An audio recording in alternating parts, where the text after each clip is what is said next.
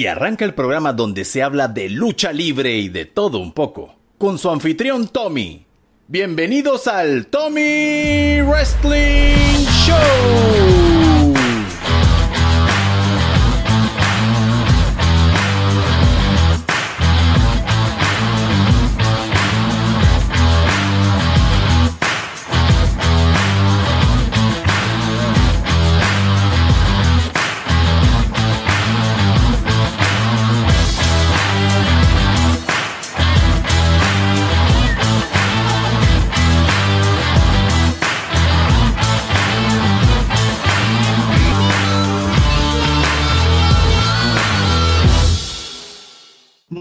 Noches a todos. Estamos aquí directamente desde la ciudad de Panamá, en América Central. No es Panama City, Florida. Por favor, no se equivoquen así tan agravantemente.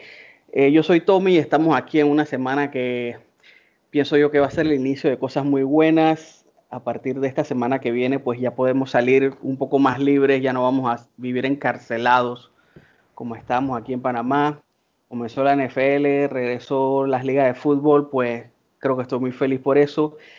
Y el día de hoy vamos a hacer una entrevista a lo que a mi parecer dentro de esta nueva generación de, de cuentas o de personas que generan contenido gaming en Panamá, pienso que es una de las que más me gusta debido a que yo cuando veo un video a mí me gusta que las cosas vayan al grano, no como los videos de IGN o de GameSpot, que el video dura 17 minutos y nada más me dicen dos cosas.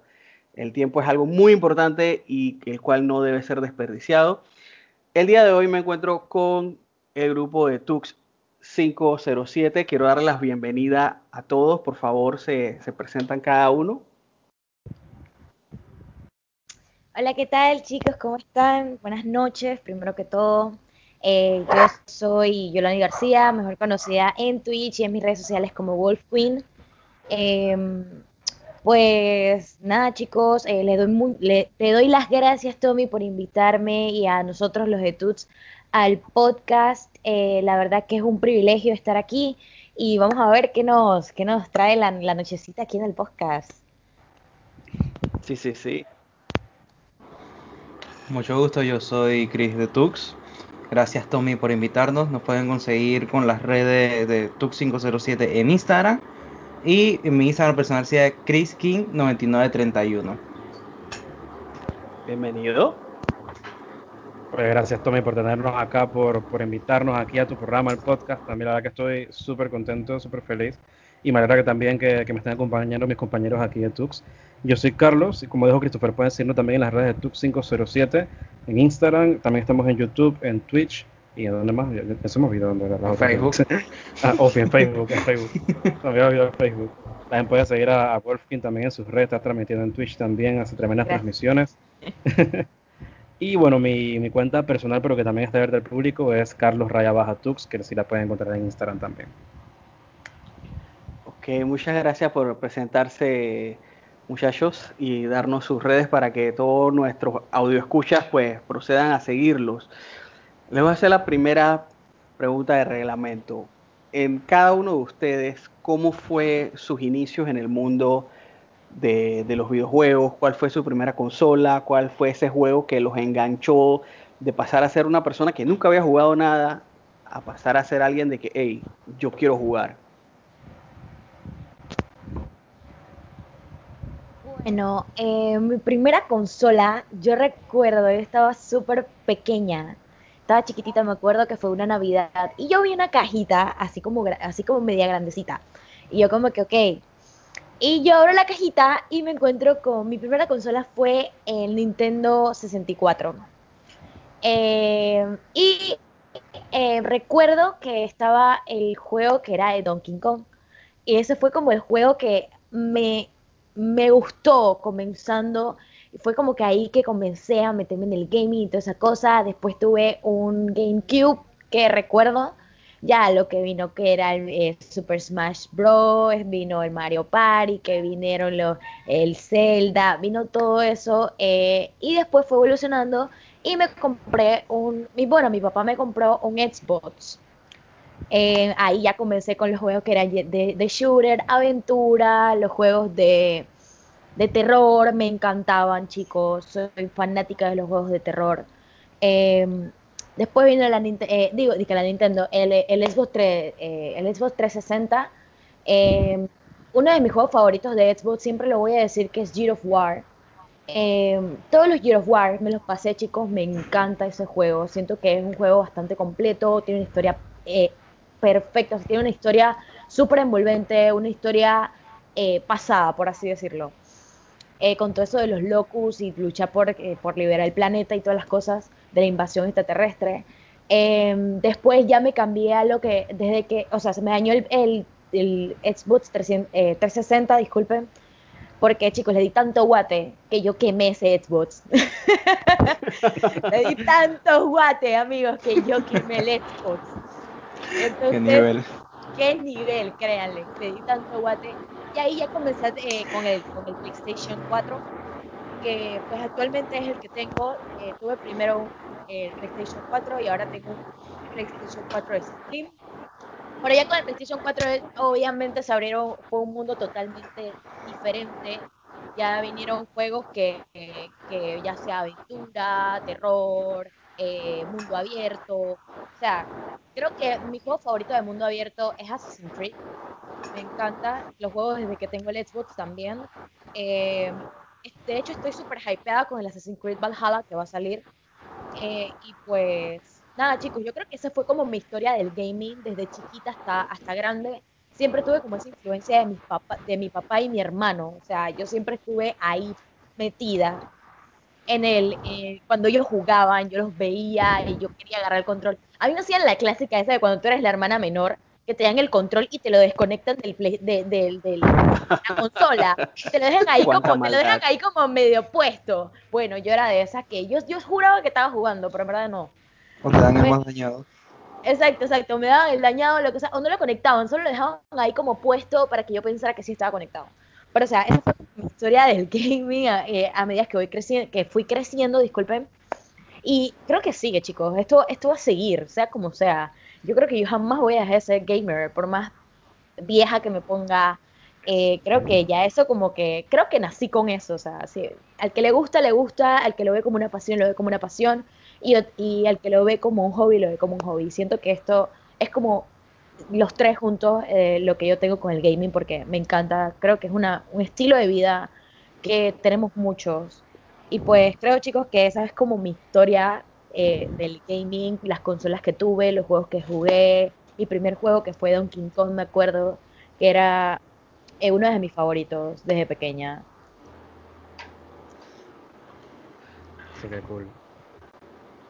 Mira, ahora que mencionas, me mencionas Gears of War, eh, de verdad sí, esa es una de, mis sagas favoritas. Eh, tuve la oportunidad de jugarlas en, 360 y las dos últimas en PC.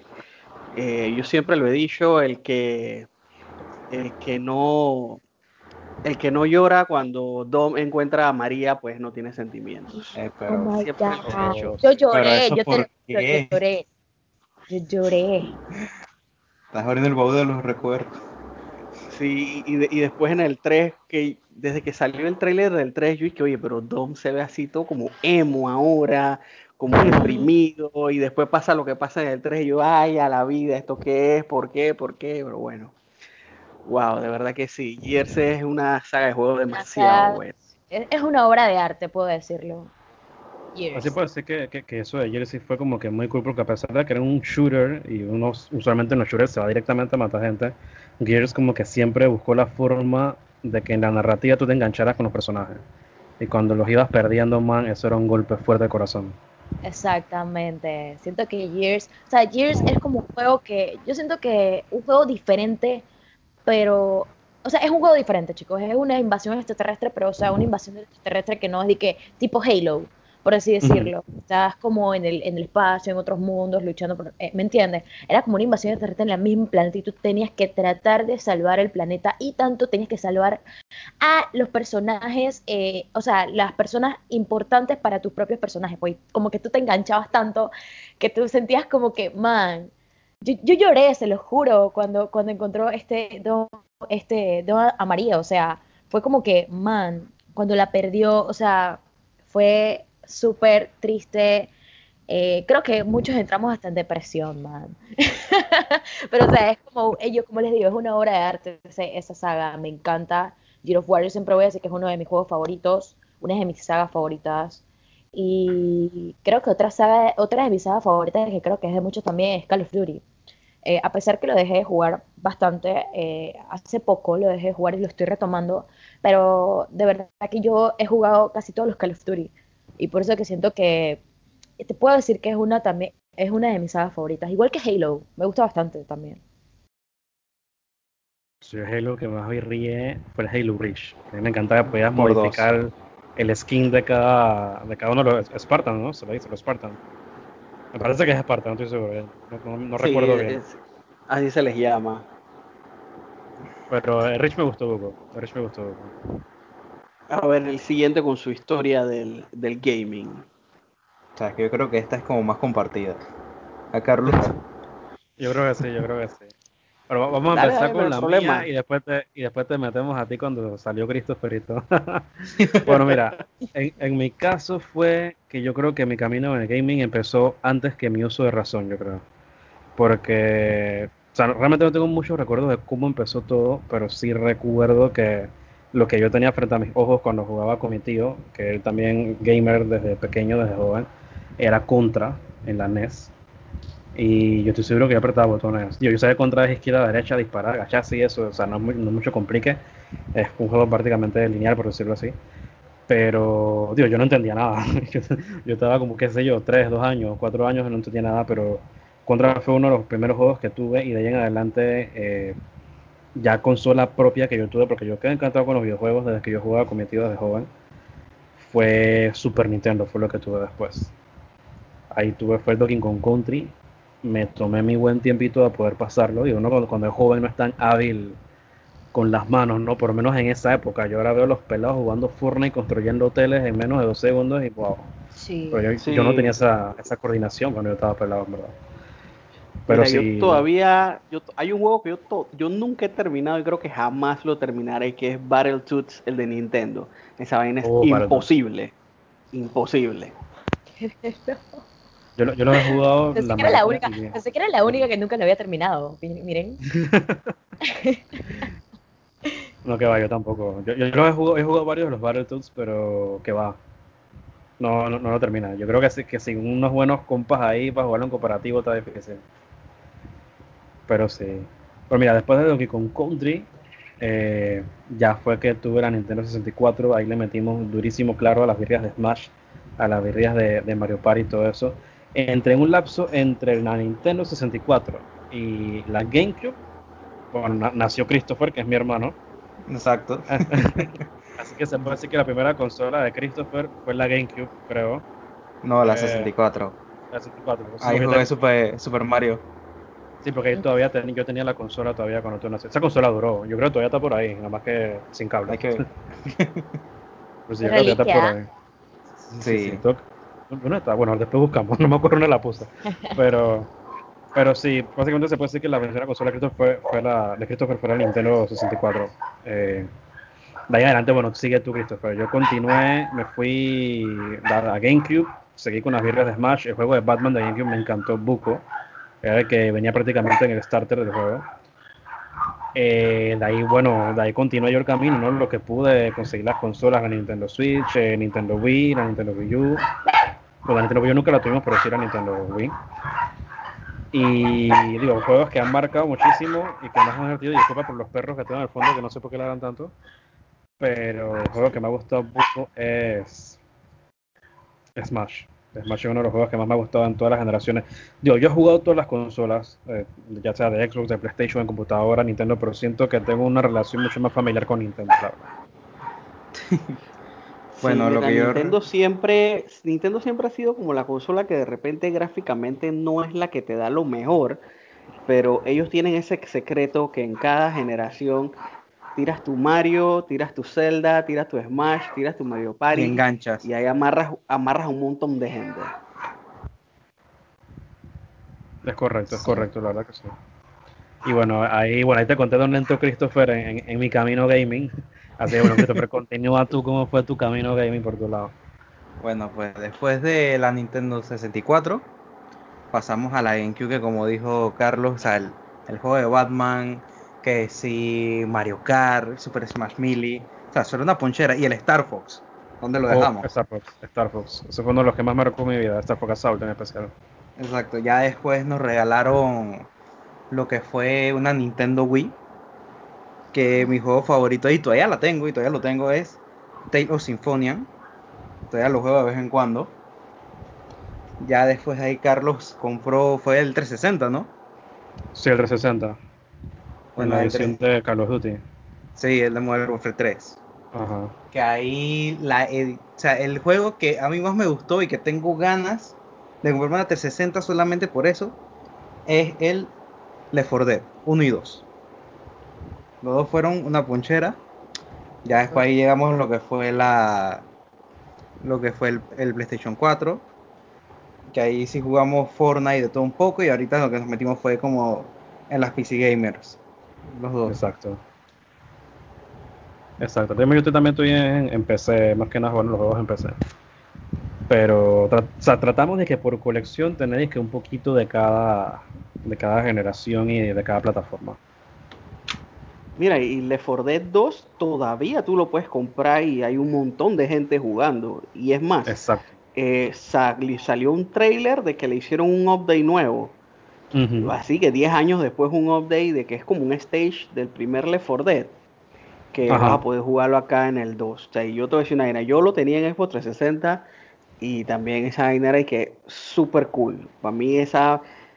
in- intenté jugar ese que salió que World War C y pues obviamente tiene mejores gráficas, mejores interfaces, pero ¿qué va? Me quedo con Left 4 Dead 2.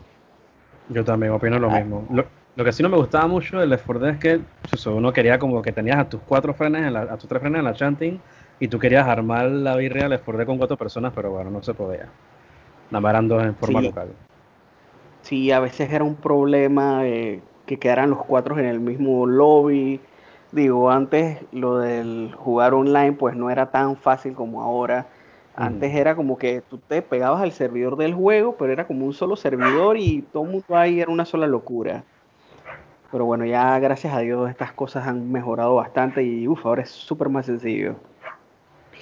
Eso Ahora, muchachos, ¿cuán- ¿cuándo o en qué momento eh, estaban, usted- estaban ustedes y, y decidieron, sabes que yo quiero generar contenido de videojuegos y yo quiero hacer tux y, y yo quiero porque yo quiero? ¿Qué, qué sucedió o en qué momento nació esta iniciativa? Ok, bueno, el, caminito de Tux viene bastante hace muchos, muchos años atrás. Yo creo que ni siquiera yo había salido de la escuela. Eh, digo, hablando de un tema así como que aparte entre mis amigos y, y yo y Christopher también, estábamos hablando de que hace un tiempo es que deberíamos hacer un, un- un canal de YouTube, pues, o sea, para generar contenido como tal. En ese entonces no estábamos pensando en hacer algo de videojuegos, estábamos pensando prácticamente como si fuera qué sé yo, pelados jugando, o sea, teníamos que como 14, 13 años o 15 años más o menos por ahí creo que era la edad que teníamos. Y bueno, la- esa idea como que se fordió, pero sí la, por lo menos entre Christopher y yo sí la mantuvimos en mente por varios años. Y yo me acuerdo antes, antes cuando Christopher y yo compartíamos cuarto acá en mi casa, eh, me acuerdo que una vez estuvimos hablando hasta tarde, es que, ¿por qué no? Más que nada fue Christopher el que me incentivó, es que, ¿por qué no empezamos a generar contenido en, en YouTube? A, a hablar sobre videojuegos, sobre lo que nos gusta, sobre las noticias y todas esas cosas. Digo, en ese tiempo creo que todavía estaba, o no sé si se dejaron de distribuir las revistas de Club Nintendo como tal. Yo sé que la gente se informaba allí, igual también en internet, pero a veces como que necesitabas como que algo, un, un contenido que te dijera como que las cosas directamente. Pues, y sé que en Panamá hay, y, y la verdad que, que aplaudo mucho el trabajo de ellos, mucho, mucho el trabajo de muchos de ellos nos influyó también. Pero básicamente Christopher yo como que se empujó de que deberíamos empezar. Y bueno, yo dije que dale, pues vamos a investigar cómo se edita, porque no teníamos ni idea de cómo era un programa de edición, de cómo se hacía un video. Empezamos a grabar con un iPhone, pasamos Sí, martirio, martirio pasando el contenido del iPhone a la computadora cuando no teníamos una Mac. Después el Olympus. Sí, después compramos una cámara Olympus y todo eso. Pero el camino de Tux empezó básicamente una de esas noches, por lo menos en, de mi parte, en, ya un poco personal, una de esas noches en las que tú sientes que, que bueno, estás estudiando algo que, que, te gusta, que te sientes cómodo, tienes trabajo y todas esas cosas, pero hay un espacio en tu vida como que falta por llenar. Y en ese entonces eh, yo también había venido ya algunas consolas, así que tampoco estaba jugando. Yo me retiré como que del mundo gaming por un año. Y sí se sentía como que ese vacío, pues cuando Christopher me dijo ese empujón, dice que íbamos a crear contenido sobre videojuegos, o sea, fue como que me recordó lo mucho que llamaba los videojuegos cuando estaba pelado y lo horrible que fue dejarlos en ese tiempo, ahí por, por motivos personales. Pero cuando Christopher dijo eso fue como que, wow, vamos a empezar a generar contenido. Ahí todavía tenemos el primer video que grabamos que, yo, odio, odio ese video, te lo juro que lo odio. Lo dejamos ahí para recordarlo. Sí, lo dejamos ahí por recuerdo para, para unos, por decirlo así, tener presente y que cómo empieza todo, pues. Exacto. Y, de vez en cuando le decimos a la gente que vea. Eso está bien, eso está bien. Sí, porque como tú mencionas, es como tu recordar y que, hey, venimos de ahí. Exacto. Es como le digo, o sea, ustedes llegaron a ver el video de hace poquito del Rubius que subió, o sea, fue como una recopilación desde 2015, que creo que fue como fue su boom, hasta ahora. O sea, el man puso todo lo que hizo, o sea, desde todo ese lapso, sus viajes, sus convenciones, sus experiencias, sus locuras con sus amigos, o sea, todo, todo, todo. Y fue como tan emotivo para él que no sé si él lo hizo o lo hicieron para él. La cosa fue que, que o sea, fue que bien emotivo para él, tanto que él estaba llorando en stream, porque lo vio en stream. Wow, o sea, fue como bien, o sea, es como algo significativo para él. Y siento que todas las personas que crean contenido deberían tener como ese recordar y siempre de cómo empezó todo. Eso es verdad. Porque eso es muy lindo cuando tú lo vas a, cuando si llegas a hacer, o sea, llegas a lograr tantas cosas en, esa carrera de, desde que comenzaste, puede ser como algo bien, o sea, recordar de dónde vienes y cómo estás ahorita mismo. O sea, siento que es una, una, como el ver tu evolución. Exactamente, sí. Es que, siempre es bueno recordar dónde comenzó todo. Exactamente. Así mismo, esa es una muy buena forma de nunca perder la humildad. Exactamente, así mismo. De verdad que yo sí, algún día espero, ojalá, y ojalá me escuchen, eh, si hay un ser supremo, Diosito, que me escuche que, que pues, si yo llego a ser alguien ya grande en todo esto, el gaming, que es lo que más deseo, la verdad, eh, yo quiero, obviamente, voy a ver de dónde yo salí, de cómo yo comencé tan poquito hacia lo que, lo que voy a llegar a ser. Y créanme que eso es, no, es exactamente lo que dijo, no perder tu humildad. Es una forma de, no desviarte, por así decirlo. Exactamente. Exactamente. Sí, es muy cierto porque... Dale, dale, sigue, continúa. No, no, dime, dime, ahora, ahora seguimos. Ok, que bueno, eso de ese tema de, lo que es perder la humildad, pues eh, te digo yo acá en mi, en mi ámbito también de, bueno, de la lucha libre y tanto de los videojuegos, por lo menos cuando yo fui al, al, al E3, yo pude conocer a, la persona que produjo los primeros dos God of War, eh, David Jaffe y literal estábamos pinteando y él ya estaba medio en fuego y estábamos hablando y él me decía que, que para él cada vez que lo veían en la calle pues él no podía digamos hablar con todo el mundo pero cuando estaba ahí en el ITRI que por lo menos un poco más controlada la cosa pues él se quedaba hablando con la gente y a todo el mundo le decía de que dime que te gusta dime que no te gusta en ese tiempo estaba el beta de ese juego que Drone for Dead, una vaina así que era como un shooter que era como con dibujo. Que no pegó mucho, no pegó mucho, pero nos dio unas tarjetas para jugar el beta. Y después él me dijo, que juégalo y en Twitter me das mention de que si te gustó. Y como a las dos semanas lo jugué y le... Así como el medio, mandé un tweet, no sé qué, y él dice que, dije, thank you for the feedback. O sea, el man se tomó el tiempo de contestar quién sabe cuántos mention que le hacen en Twitter.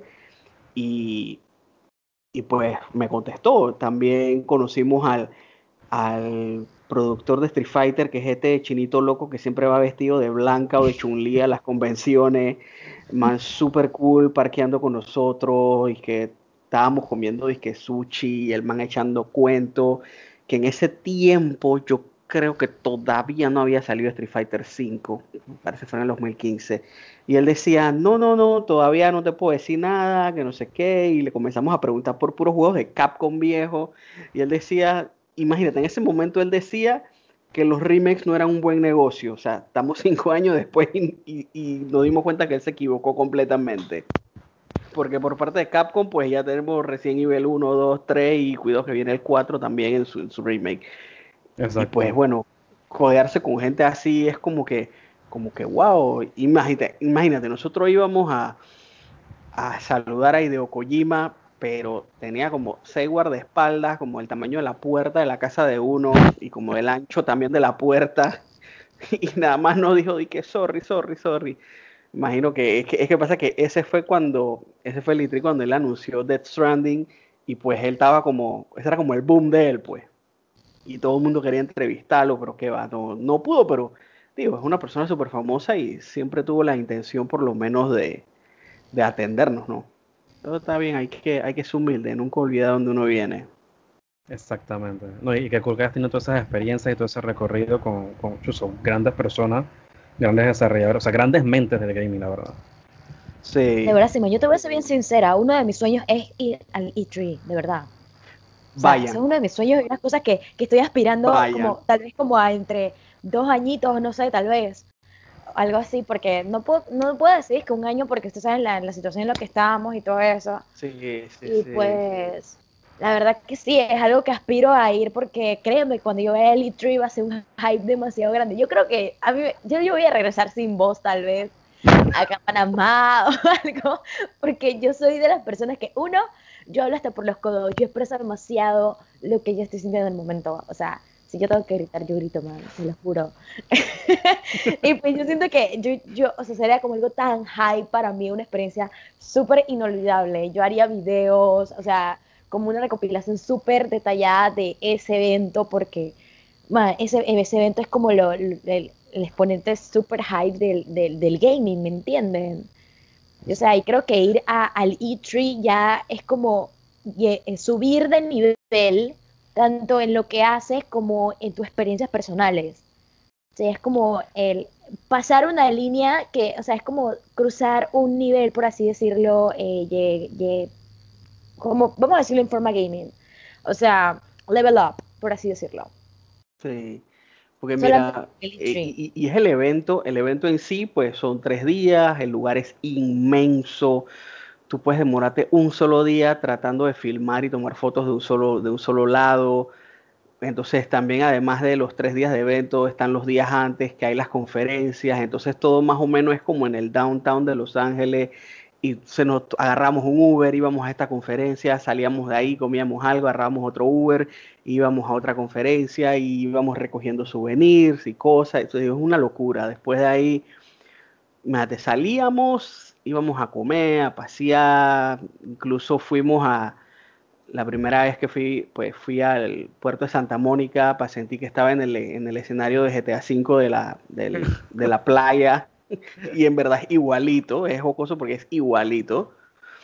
Y es súper, súper divertido. Yo sí les recomiendo, o, de repente, como más adelante, como todos parte del, del Geek Garden, que los que puedan vayan. En verdad es, yo le digo, esa vaina es la experiencia y, y, lo bueno que cuando ya vas a cosas así, entonces ya quieres ir algo mejor. Como te digo, yo dije, yo dije, no, no, yo voy a ir una vez nada más. Le dije a Carcamo, yo no, nada más voy contigo en el 2015 y ya, cumplí mi sueño.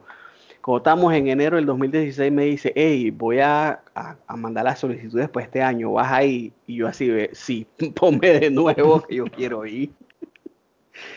y es cool porque uh, ahí encuentras tiendas que compras souvenir. Mira, yo, como hace hace un tiempo que subí una foto en mi Instagram, que yo no soy de coleccionar cosas, pero un día decidí que sabes que yo tengo un montón de vainas metidas en gavetas y en cajas y compré un mueble y las acomodé todas y me di cuenta que tengo un montón de souvenirs de muñecos y de vainas que ni me acordaba que tenía.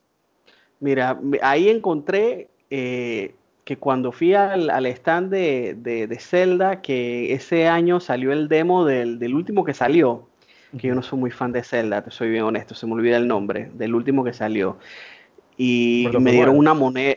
Ajá, me dieron una moneda del juego y ahí la tenía. Yo dije, "Ey, mira, tengo esto y no, no lo sabía.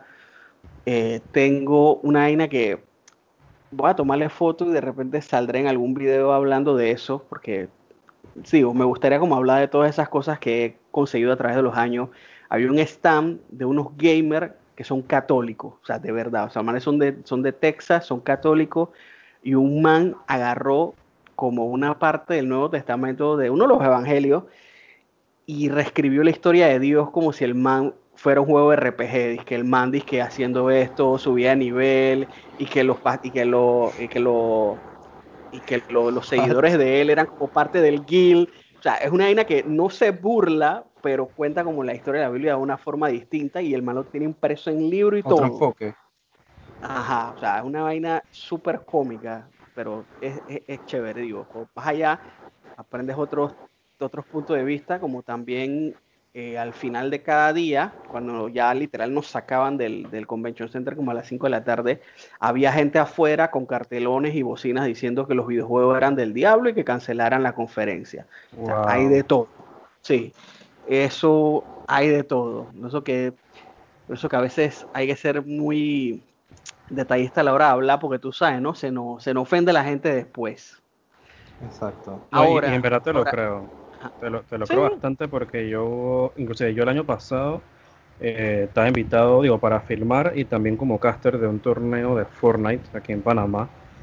Eh, fue en un centro comercial y digo, había mucha gente, ¿no? Había mucha gente, estaban los chicos participando y todo. Y en una de esas se me acercó un señor casi ya terminando el torneo casi que me quitó el micrófono y me empezó a gritar, dije, ¿cómo tú puedes estar participando de esto? Que cómo tú puedes promover un juego que incita a la violencia, que no sé qué, que la- por qué tienen que poner a los niños a dispararse, a- que mira toda la violencia que genera eso. Yo dije, o sea, yo no le dije nada. Yo en mi mente yo dije, brother, en Fortnite ni siquiera sale sangre. Fortnite ni siquiera sale sangre y los pelos están por agarrar para construir una pared y eso es lo, lo que hace la gente. Pues, o sea, eh, al final, en- si te pones a ver en todos los juegos, de alguna forma hay algún tipo de, violencia, pero es por generar una competencia como tal. Y sí, hay juegos que son super gores y hay otros juegos que son un poquito más lights. Pero digo, yo, intenté razonar con el señor y yo le expliqué dije, no, mire, que aquí es una competencia como un deporte electrónico como tal, eh, y el tipo estaba cerradísimo, y el man eh, tomó video, tomó foto del lugar, yo no sé dónde lo subió porque nunca llegaba ese material, pero el man estaba súper furioso porque estamos organizando un torneo que según él incitaba a la violencia como tal. Y si supiera que los pelados lo que más hacen con Fortnite es aprenderse los bailes prácticamente. Exactamente, Exacto. o sea, what? Sí, sí, sí. Así que De te, verdad te que hay gente que tiene, la gente tiene una percepción de los videojuegos totalmente errada, porque por ejemplo, no es lo mismo que hagas un torneo de Fortnite, un torneo de Just Dance, un torneo de, de Smash, a que hagas un torneo de Mortal Kombat. O sea, Exactamente, o sea, Mortal yo- Kombat ya es un poquito más explícito. Sí, incluso, incluso yo creo que ya, yo conozco una persona que antes hacía torneos, eh, de repente no tan grandes, pero lo único que él pedía, que hey, tú quieres participar, tú tienes que ser mayor de edad. Yo no quiero que me vengan a decir una mamá aquí que yo estoy exponiendo a su hijo a la violencia. Buen punto. Sí, pero, y, sí, y eso es parte también de ese tema que, que les iba a mencionar, de que hay muchos estigmas con que, los. También- videojuegos. Estuve viendo en estos días un programa como en la, en la madrugada, no sé qué canal era, pero eh, había una, una, una señora, o sea, como una mamá hablando, de que no, que tienen que ver los juegos que juegan sus hijos. Yo, ok, está bien. Y de la nada comenzó a hablar de Fortnite, y yo dije, ok, vamos a ver. Estaba hablando de que no, que en realidad eh, Fortnite eh, construyen, es un shooter, decía ella, no decía shooter, obviamente. era, o sea, estaba dando como el intro de que era Fortnite. Ah. Eh, que no, en realidad no, no sale disque la violencia y cosas así, no sale sangre ni nada de eso, ok, lo está diciendo, yo dije bien, bien, ok, pero dice que tienen que tener cuidado con sus hijos porque manejan armas en el juego, y yo como que, ¿y con qué se van a pegar con Legos? Así mismo fue en mi mente, yo como que, ¿y se pegan con qué? Con Legos, o sea, sea como sea, tiene que pegarse con, ¿me entienden? O sea, co- como lógica o sentido común.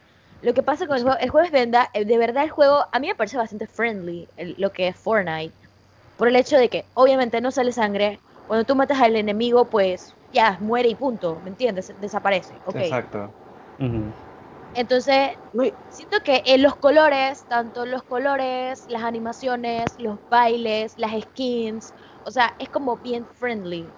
A eso me refiero. Ok, está bien de que tiene que tener cuidado con las armas y todo eso, pero es como les digo, creo que a los niños se les forma un criterio desde chiquitos y saber que las armas no son buenas y es un juego, o sea, es algo virtual. O sea, un niño, yo creo que jamás un niño va a tener en su poder un arma cuando esté chiquito, ¿me entienden? Exactamente. No, y si la llegara a tener, a hay un problemita en casa.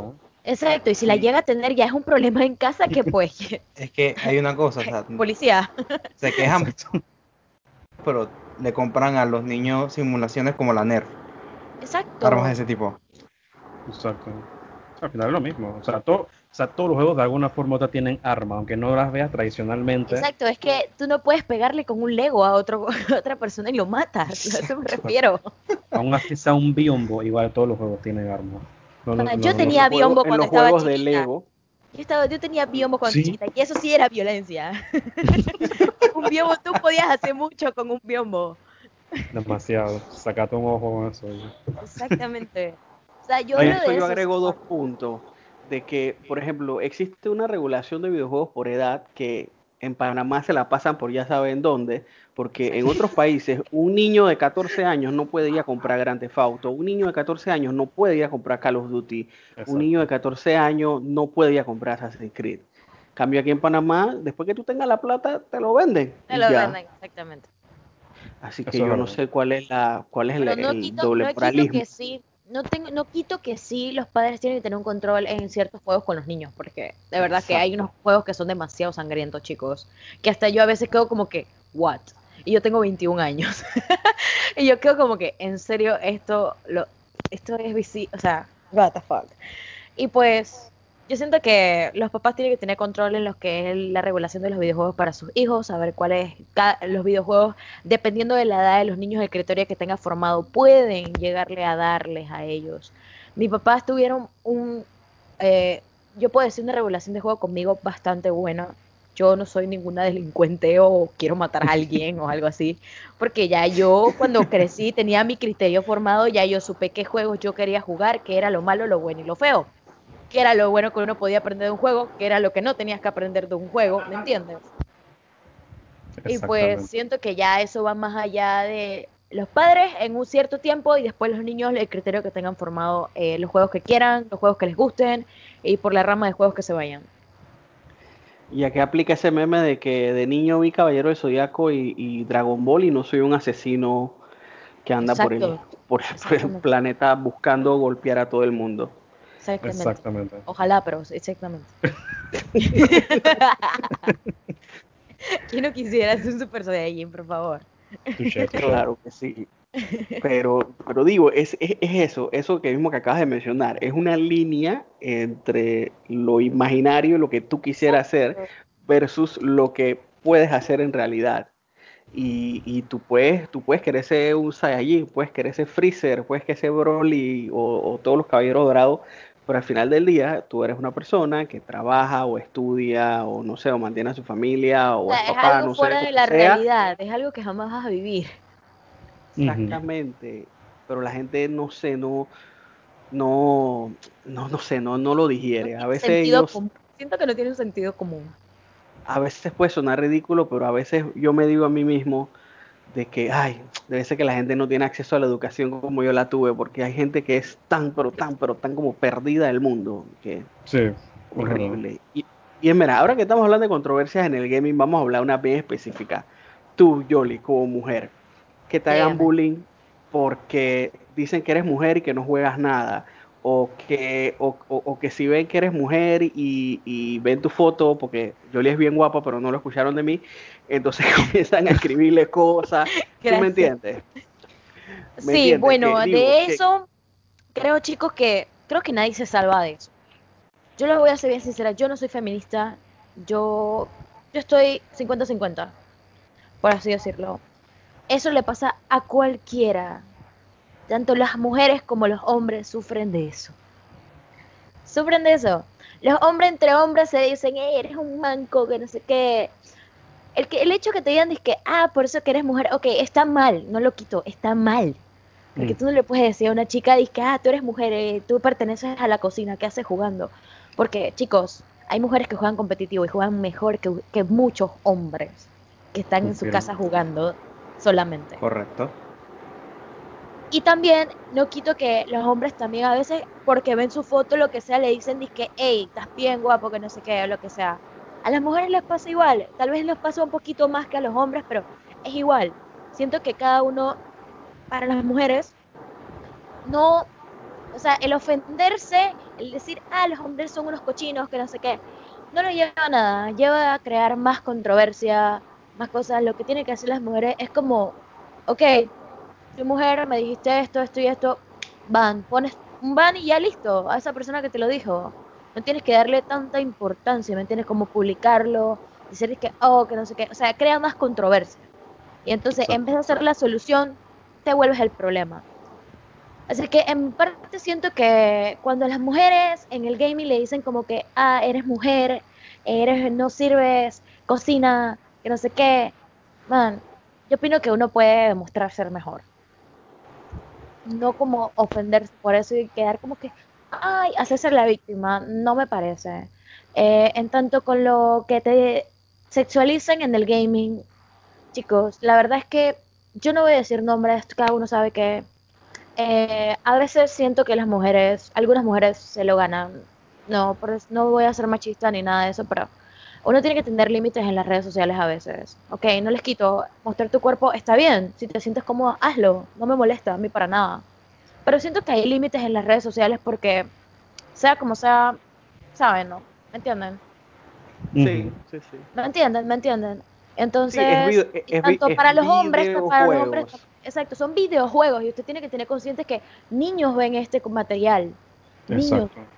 O sea, niños, las plataformas son públicas, chicos, chicas, son públicas, los niños lo ven. O sea, a mí, a mí me parece perturbador que mi hermanito esté viendo, vamos a suponer Twitch, y se encuentre con un contenido que no es de Twitch. Que mi hermanito entre a YouTube, se encuentre con un contenido que no es de YouTube. Que el hermanito entre a Facebook Gaming y se encuentre con un, con- un contenido que no es para estar en Facebook Gaming, chicos. Y, o sea, y es ahí donde yo digo como que tiene que haber regular, regulaciones. Sé que esas páginas o esas plataformas ya lo están haciendo con los más 18, con todo eso, pero chicos, sea como sea, el más 18 se puede colar un niño. En un más 18 Así mismo es.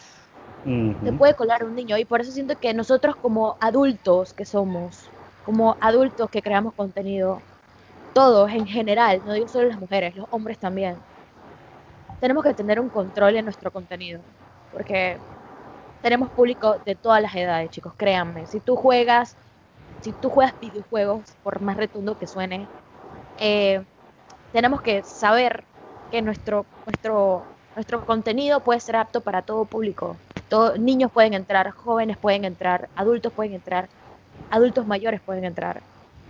Y es ahí donde yo siento que las mujeres, como los hombres, eh, en el gaming tienen que tener regulaciones, tener fuerza de voluntad a veces, porque sea como sea, a todos nos han dicho mancos en algún punto de nuestras vidas, ¿o no? Sí, Sí. confirmo. Todos nos han dicho Cierto. mancos. chicos. Yo juego League of Legends. Yo juego League of Legends. O sea, League of Legends está disque, catalogada como la comunidad más tóxica, por así decirlo. Yo juego League of Legends. Y a mí me han dicho manca, me han dicho de todo, como también me han dicho, hey, eres muy pro, juegas muy bien. O sea, uno tiene su mala partida y tiene su buena partida. O sea, que alguien te diga manco no te va a quitar que puedas tener una buena partida. Que alguien te diga pro no te va a quitar que tengas una mala partida. O sea, siento que eso va como Exacto. que ya depende de ti si le quieres meter mucha mente a eso, si te quieres ofender, o si le quieres, lo quieres chilear y punto, ya, ok, está bien, soy manco, punto, me fue mal en la partida, ya. O sea, a los hombres, por eso que yo dije, no, que las mujeres son las que más le hacen bullying en el gaming, no crean, chicas, a los hombres le hacen mucho más bullying. Yo lo he visto, yo lo he visto, yo lo he visto, le dicen, you are trash. Y you're noob, le dicen así, eres manco, córtate el brazo. Yo como que, bro, Y, y en ese bullying a veces hay una mala combinación de personas Exacto. muy malas haciendo bullying Y la otra, con- la otra parte, cuando al que le estás diciendo eso es una persona que de repente mentalmente o psicológicamente no no es está fuerte. muy bien y entonces esas cosas lo afectan. Porque a mí tú me dices que yo soy un manco y, y vaina, ey, yo lo jodo. Yo te voy a poner un ejemplo. Eh, yo tenía, yo, yo creo que yo podía tener fácil como nueve años que yo no jugaba Call of Duty. Y yo comencé a jugar Warzone hace un par de meses porque así juego con unos amigos míos que se fueron a vivir a otro, a otro país. Y entonces el Warzone es como la birria slash parking. Y estamos hablando no sé qué. Y entonces, no me acuerdo que estábamos jugando, que éramos tres y, y- y caímos en vaina que era de cuatro. Y entonces cayó un gringo y obviamente nosotros lo entendíamos, pero nosotros hablábamos en español. Y entonces el man comenzó con la vaina de que, oh, you're speaking taco, you're speaking Mexico, no sé qué. Yo le, y yo le dije que, dude, shut the fuck up. De que I understand what you're saying. I speak Trump. Y el man dice, ¡ah! Y el man así como que dice, diga, ah, que tú te estás metiendo con mi presidente, que no sé qué, que no voy a tolerar esto, que te voy a reportar. Y yo dije, ah, ok, tú me puedes decir que yo estoy hablando taco, hablando México, pero si yo te digo que tú estás hablando Trump, entonces Exacto. eso sí es ofensivo. Entonces eh, la persona se salió y todo, pero es lo que te digo. Hay gente que le gusta ese bullying, pero cuando tú No lo lo molestas aguanta. para atrás, ya, no lo aguanta. y- Man, y eso A mí me pasó mal. esa y me pasó ayer. Con un juego muy famoso, Among Us. O sea, el tipo me ¿Cómo te hacen mata. Among Us? Es que, para que tú veas, escucha. En la vida. El, ti- el tipo me mató, yo, bueno, pues, ya me mató, pues, ¿qué podemos hacer? Ey, y mi compañero se le queda viendo y mi compañero se voltea. El tipo agarra, se mete en el hueco y desaparece. Me reportan el cuerpo y vaina y yo me quedo mirando y el man empezó a decir que el, ya era amarillo y que el amarillo vale bestia, que no sé qué. Ese man se la pasa hablando y... O sea, el man dijo, básicamente quiso decir que yo le dije a mis amigos por otro lado que era él.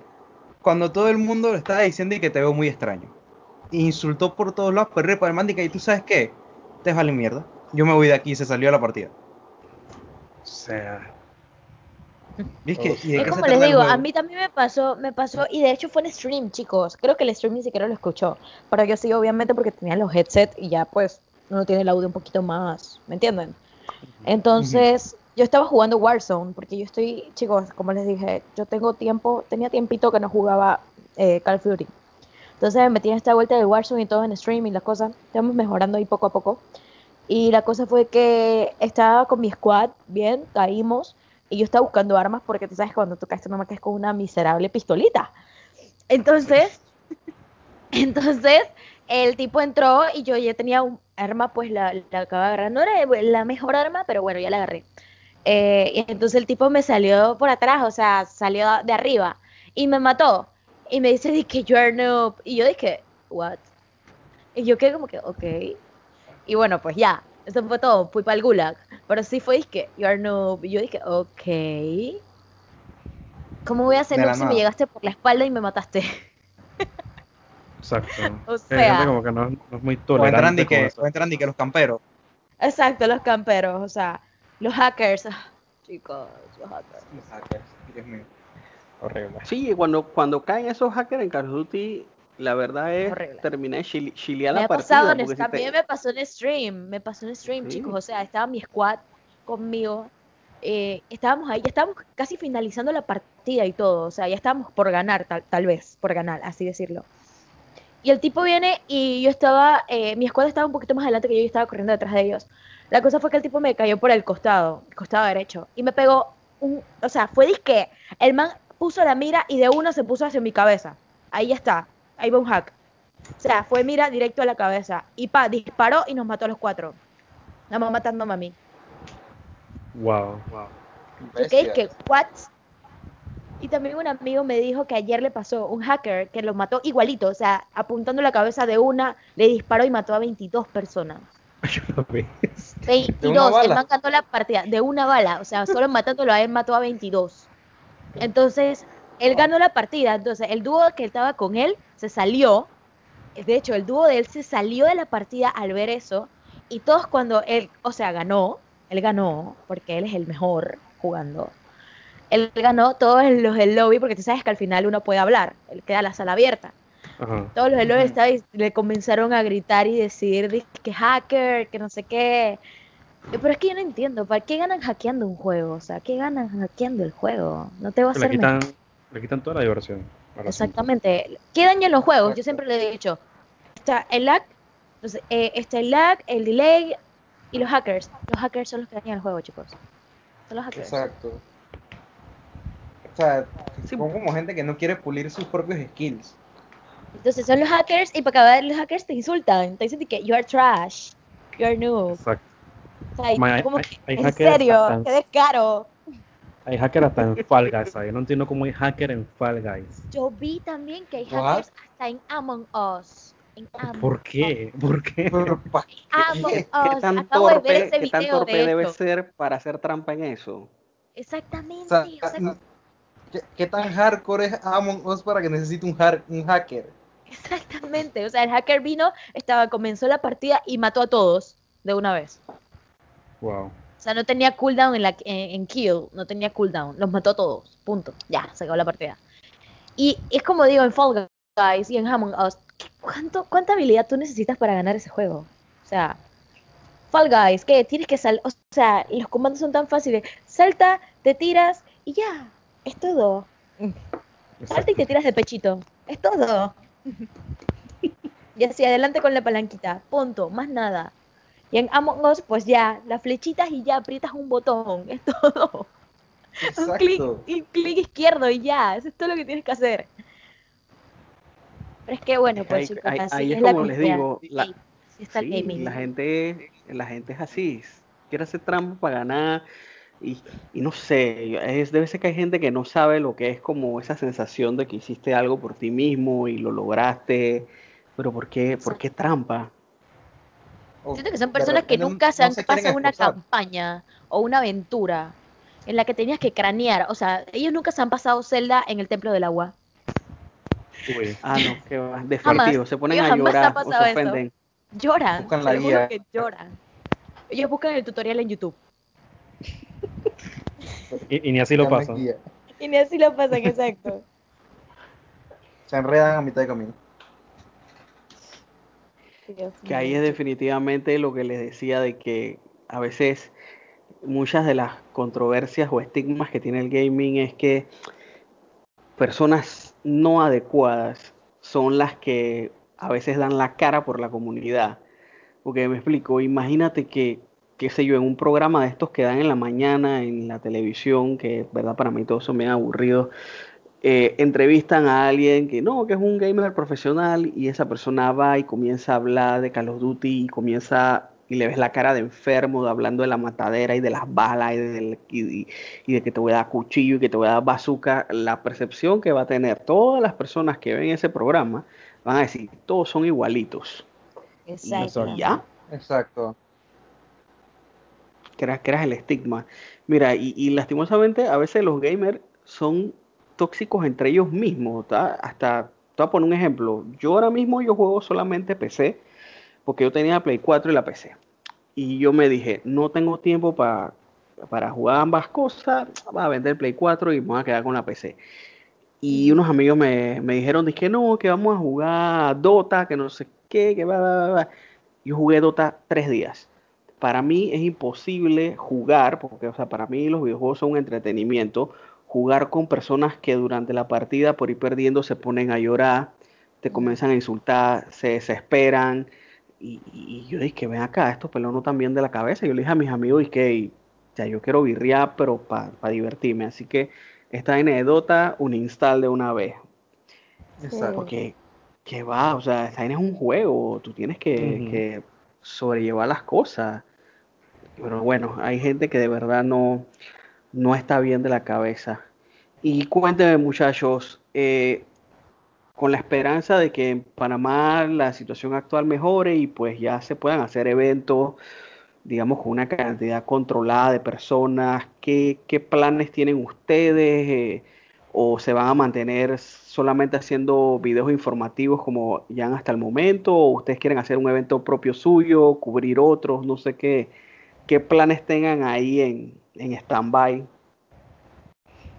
Bueno, sí, o sea, cuando los eventos logren reactivarse y, y- y digo, podemos, por decirlo así, tener la certeza de que, de que digo, van a ser un seguros y todo, porque digo, también hay que, digo, todos tenemos que también cuidarnos y eso también, y, vale bestia, no que chuzo, fui al evento tal y me contagié y me pasó algo, o sea, digo, las pérdidas pueden ser bastante fuertes y no queremos que esas, o sea, no, no queremos que hayan pérdidas que lamentar, de forma resumida.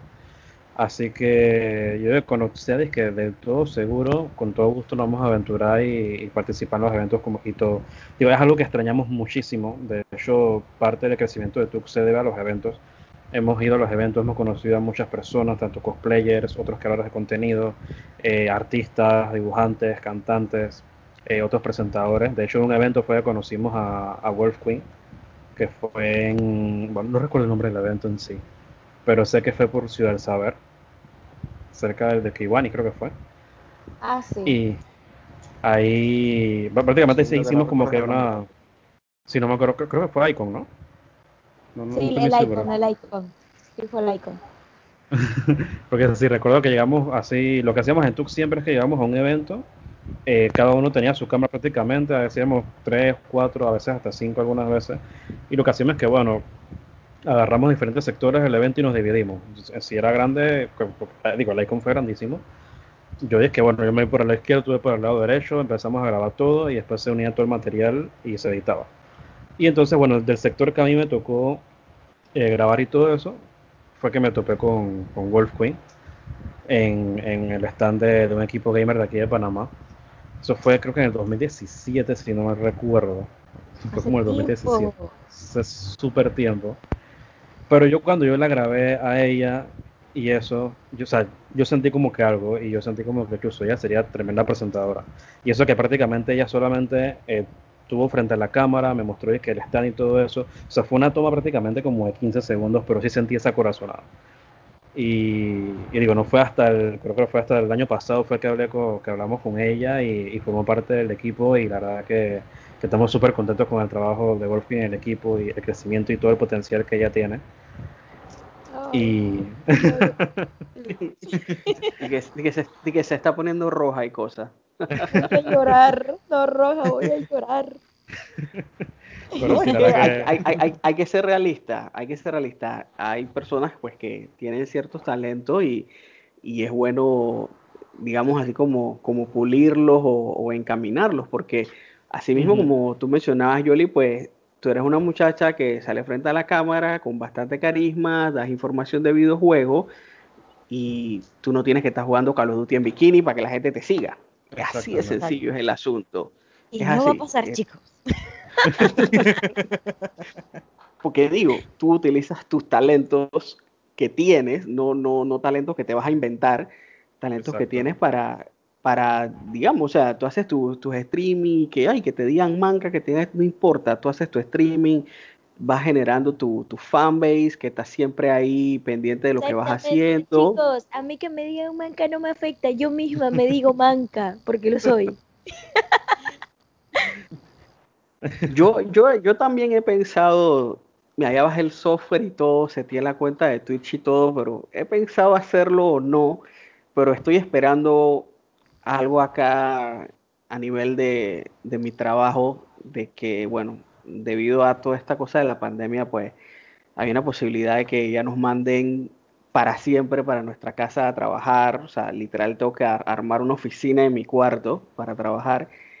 Y pues si eso se me da, obviamente salgo de trabajar X hora y nada más literal tengo que girar la silla a la izquierda y estoy en la computadora de jugar y pues digo, me ahorro mucho tiempo de viaje, de tranque y creo que si eso sale, pues utilizaría ese tiempo para, para hacer streaming en las noches, porque yo no soy una persona de las mañanas. Mi horario de trabajo es de una de la tarde a nueve de la noche. A mí me encantan esos horarios. A mí no me gusta madrugar. Yo creo que nada más me gusta madrugar cuando me voy de viaje o cuando estoy en otro país y quiero salir a pasear por ahí.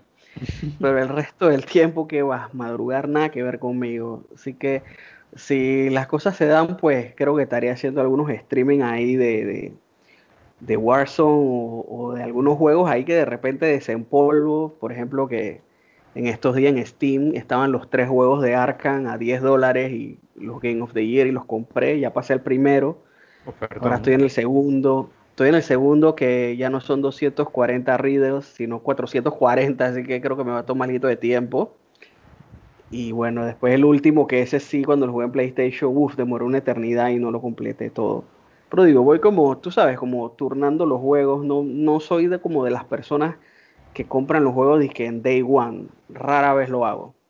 Siempre tengo como una lista de juegos ahí pendiente y voy tratando de, de sacarlos. Porque tú sabes, a veces cuando somos, cuando somos más jóvenes, pues tenemos el tiempo, pero no el dinero para los juegos. Pero cuando ya somos más adultos, tenemos el dinero, pero no el tiempo. creo que, creo, creo que esa es otra faceta de, los gamers. Ese es un skill que, adquirimos, el manejo del tiempo. Es verdad. Es verdad que sí. Eh, ya para concluir, sí me gustaría que por favor me recordaran nuevamente lo que son las redes sociales de Tux y las de cada uno. De igual manera los voy a dejar en el texto del, post del podcast para que todas las personas que entren a escucharlo pues se vuelvan followers de, sus cuentas. ¿Quién comienza?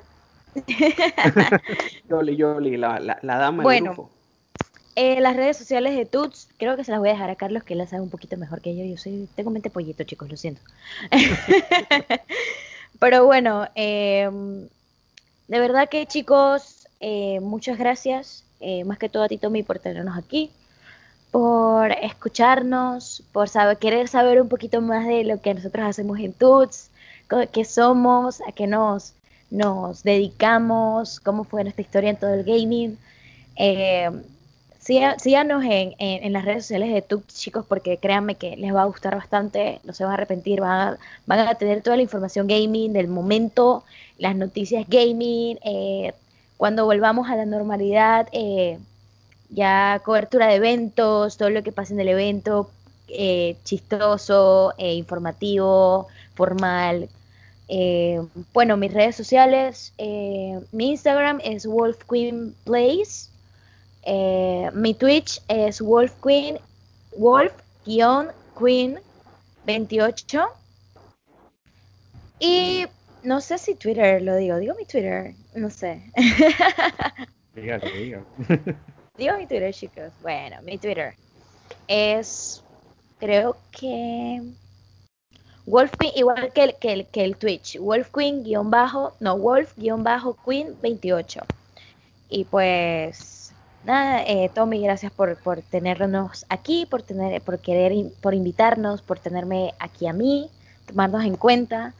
Y pues nada, Carlos. Bueno, sí chicos, como dijo Wolfwing, sigan las redes de Tux en Tux, eh, digo, arroba Tux507.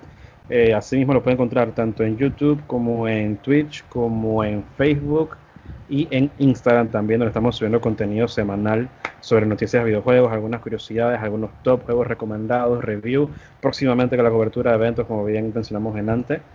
Así que nada, ten pendiente de contenido. También estamos tratando de resaltar lo que es a otros creadores de contenido, eh, talento aquí nacional gamer, así que de vez en cuando tiramos algunas entrevistas también con talentos nacionales de aquí, para que, bueno, promover un poco lo que es el gaming nacional y todo el potencial, ¿no? Y bueno, mi red personal, Carlos Raya Baja Tux, en Instagram. Bueno, ya como han dicho mis compañeros, ya tienen las cuentas de Tux. También pueden conseguirme en mi cuenta de Instagram personal que es Chris King, o sea, Q-U-I-N 993108. O en mi Twitter que es Chris Rayita Bajo Tux. Ok, muchachos, yo igual les quiero agradecer porque Carlos está de testigo que llevamos casi como dos meses tratando de sacar este tiempo. Sí. Eh, no, pues yo, yo tranquilo, yo te entiendo. Todos estamos muy ocupados.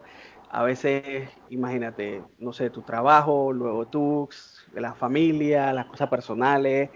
Hay que, como mencioné hace un momento, pues uno de los skills es saber manejar el tiempo y bueno, aprovechando esa hora, horita y media que está por ahí libre, entonces uno busca cómo sacarle provecho eh, yo, bueno, para concluir, eh, como digo, nuevamente dándole las gracias a, los tres por permitirme entrevistarlos. Como les mencioné, pues es uno de los grupos que me gusta eh, mucho su contenido porque es así como que bien al grano y yo soy así. A mí me gustan las cosas que vayan al grano, no me gusta darle vueltas al asunto. Y digo, en el mundo del gaming, a pesar de que estemos con la pandemia, están pasando un montón de cosas más. Eh, siempre hay noticias de, de, juegos, los juegos no han dejado de salir, los trailers no han dejado de salir, las conferencias no han dejado de, de hacerse, obviamente de una manera virtual, así que tenemos que de igual manera seguir informados. Eh, ya para ahora sí, para concluir, eh, a todos los fanáticos del Tommy Wrestling Show podcast, gracias por semana a semana mantenernos en los top charts de Spotify en Panamá. Es una batalla difícil competir contra podcasts de NFL y de la Champions League y de la Liga Española y de todas esas cosas, pero ahí estamos en, en la batalla. Eh, yo soy Tommy, les deseo a ustedes muy buenas noches y adiós.